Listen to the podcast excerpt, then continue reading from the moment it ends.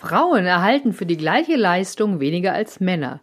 Und ehrlich gesagt, das ärgert mich total. Und da habe ich mir mal Gedanken gemacht, was man zum Thema Gender Pay Gap vielleicht tun könnte, um das zu ändern. Und habe mir so ein paar Ideen zusammengetragen, wie wir den Weg zur Gleichberechtigung verkürzen können. Und in der heutigen Folge möchte ich dir dann auch zeigen, dass du mit gutem Beispiel vorangehen solltest, selbstbestimmt deinen Job leben solltest, und zwar egal, ob du Mann oder Frau bist.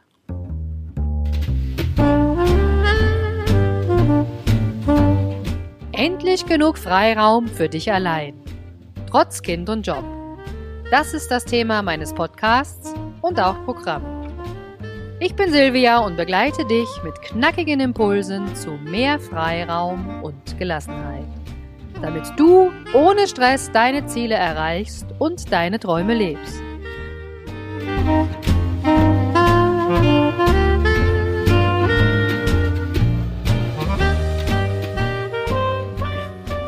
Berlin wurde der Internationale Weltfrauentag, nämlich der 8. März, zum Feiertag erklärt.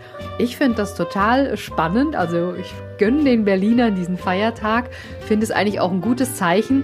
Was ich noch nicht so ganz verstanden habe, ist, warum nur Berlin diesen Feiertag hat. Aber da wird es bestimmt auch noch die ein oder andere Äußerung dazu geben.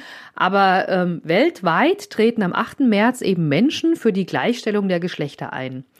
Und äh, dass sie das machen müssen, ähm, ist schon ein bisschen traurig, weil seit ich mich erinnern kann, gibt's Männer und Frauen. Und ähm, ich finde es halt wichtig, dass äh, da wirklich auch eine Gleichberechtigung da ist. Ich will nicht sagen, dass jeder das Gleiche tun sollte, aber zumindest müsste doch äh, Respekt und Toleranz überall vertreten sein, ja. Also die Frauen, die wählen schon, die arbeiten, die sind emanzipiert, aber trotzdem gibt's immer noch das Gender Pay Gap. Ich habe da mal nachgeguckt, Deutschland liegt da relativ weit hinten. Das heißt, in Deutschland gibt es eine relativ große Verdienstlücke zwischen Männern und Frauen.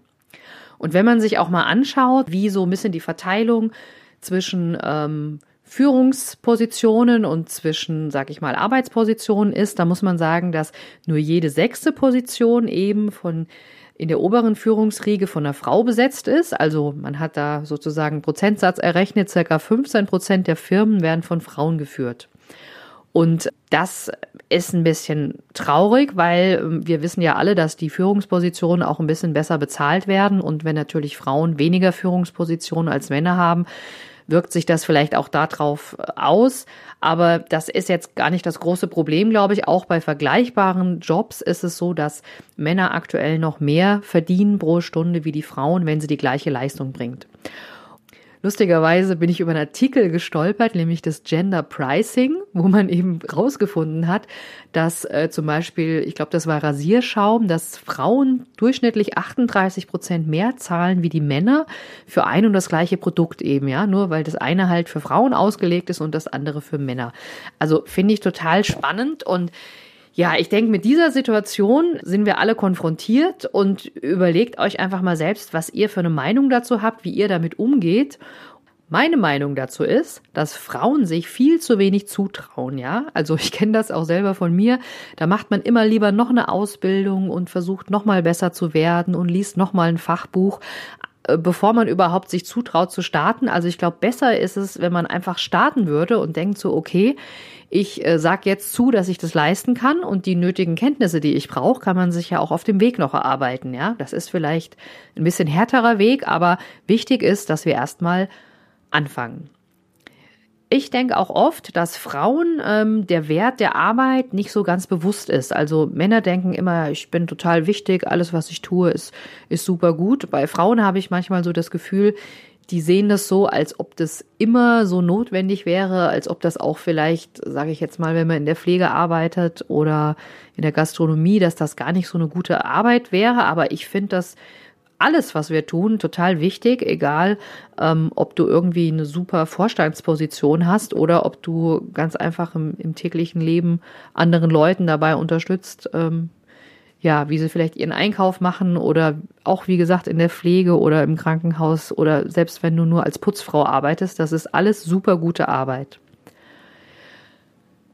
Nächster Punkt ist Angst vor Scheitern. Ich glaube, viele hängen sich beruflich vielleicht auch nicht so rein oder trauen sich nicht so viel zu, weil sie dann sozusagen Angst haben, vielleicht auch für die Familie nicht mehr da zu sein oder sie nehmen vielleicht einen Job an mit einem geringeren Gehalt, weil sie denken, okay, wenn ich das kriege, habe ich erstmal die Familie gesichert. Hauptsache, ich bekomme irgendeinen Job.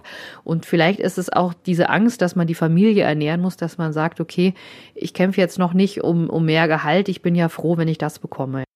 Nächster Punkt bei mir auf der Liste hier ist das Pflichtbewusstsein. Pflichtbewusstsein dahingehend, wenn man eine Familie zu ernähren hat oder auch selber, wenn man sich nur selbst über die Runden bringen will. Man muss einen Job machen, um Geld zu verdienen für seinen Lebensunterhalt. Und oftmals ist da in den Köpfen drin, dass das, was man tut, um das Geld zu verdienen, nicht die Leidenschaft sein ähm, kann oder sollte oder muss, ja. Und meine Meinung dazu ist, wenn du deine Leidenschaft, also das, was du sowieso schon total gern machst, zu deinem äh, Job machst und damit eben deinen Lebensunterhalt verdienst, dann hast du natürlich zwei Fliegen mit einer Klappe geschlagen, weil du wirst durch die Arbeit die du tust, natürlich glücklich und zufrieden, aber kriegst auch dafür ein bisschen Geld, um dann eben sozusagen äh, gut zu verdienen. Ich habe mal eine Folge gedreht im Inspirationschannel zum Ikigai, ja, finde dein Ikigai, das ist ein lustiges Modell, ich verlinke euch das mal hier unten in den Show Notes. Guckt da gerne mal rein, also ihr könnt auch mit eurer Leidenschaft Geld verdienen. Nichtsdestotrotz, ich wollte auch noch mal auf die Herren der Schöpfung eingehen. Ich kenne nämlich auch Männer, die eigentlich super gerne zu Hause bleiben wollen, sich um die ähm, Familie kümmern und eigentlich auch total zufrieden sind, wenn die Frau arbeiten geht. Ähm, oftmals ist es dann aber so, naja, wenn du jetzt als Frau arbeiten gehst, dann ähm, verdienen wir insgesamt mehr. Wenn ich arbeiten gehen würde, dann ähm, würden wir dann für die gleiche Tätigkeit oder sage ich mal für die gleiche Stunden, wo der Mann weg ist, vielleicht viel mehr bekommen. Ich finde, dass so Überlegungen sollte man wirklich außen vor lassen, weil wenn wir immer davon ausgehen, dass das so ist, dann wird es in der Zukunft auch äh, so bleiben. Also ich glaube, da müssen wir wirklich mit gutem Beispiel vorangehen. Ich will das jetzt aber gar nicht so schwarz malen. Ich finde gerade, dass äh, Väter mal auch in Teilzeit arbeiten oder auch mal eine Elternzeit nehmen, da hat sich schon super viel getan. Ja, also als ich äh, vor circa 20 Jahren da in den Job reingekommen bin, da war es immer noch so, dass man, also Teilzeit was total Seltenes war, ja, und ähm, ich habe ja auch in Chemie promoviert, da konnte sich damals keiner vorstellen, dass ich irgendwie einen ganz normalen Job mache oder einen Assistenzjob. Man hat immer gesagt, nee, nee, Frau Dr. Schäfer, Sie müssen doch dann dies und jenes als Leitung übernehmen und da müssen Sie Vollzeit da sein. Also da schüttle ich immer noch den Kopf, wenn ich da zurückdenke, aber gut, es war halt einfach so. Quintessenz daraus ist eigentlich, wenn du liebst, was du tust, ja, dann wirst du nie wieder in deinem Leben arbeiten müssen. Das ist ja ein Spruch, der wird Konfuzius zugeschrieben.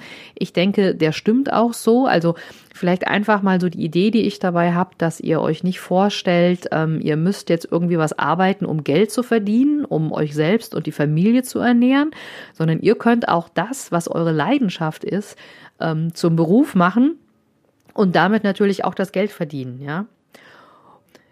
Mir wäre es ganz wichtig, dass wirklich ihr Frauen da draußen, dass ihr euch gleichberechtigt fühlt, ja, dass ihr wirklich auch ähm, das in eure Familien lebt und auch reintragt, dass ihr sozusagen für ein besseres Gehalt kämpft und ihr Männer, euch möchte ich auch gerne ermutigen, dass ihr sozusagen uns Frauen ganz normal gleichberechtigt behandelt und uns natürlich auch anerkennt und die an die Chefs da draußen natürlich auch ähm, versucht in, in eurer Abteilung oder in euren Firmen das so zu handeln, dass es eben gleich bezahlt wird, weil ich kann mir das so gut vorstellen, dass wenn Väter und Mütter eben in der Familie auch gleichberechtigt sind und das auch vorleben, dann wird es auch der heranwachsenden Generation, nämlich unseren Kindern, viel einfacher sein, dass wir noch ein Schrittchen näher zur Gleichberechtigung kommen und auch das Gender Pay Gap ein bisschen verringern, weil mein Ziel ist wirklich, dass das irgendwann mal null ist.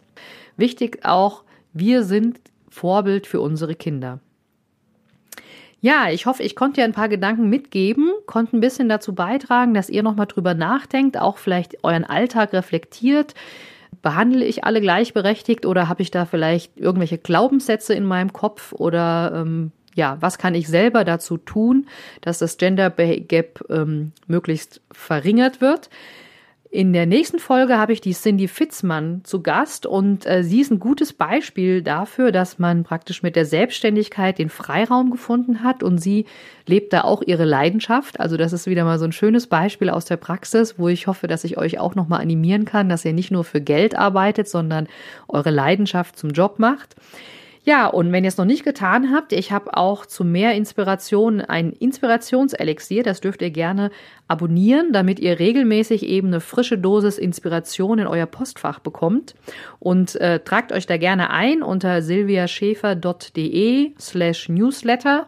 Dann bekommt ihr sozusagen immer, wenn es eine neue Podcast-Folge gibt oder sonstige News von mir, bekommt ihr das immer direkt in euer Postfach. Also raus aus dem Hamsterrad und rein in die Selbstbestimmung.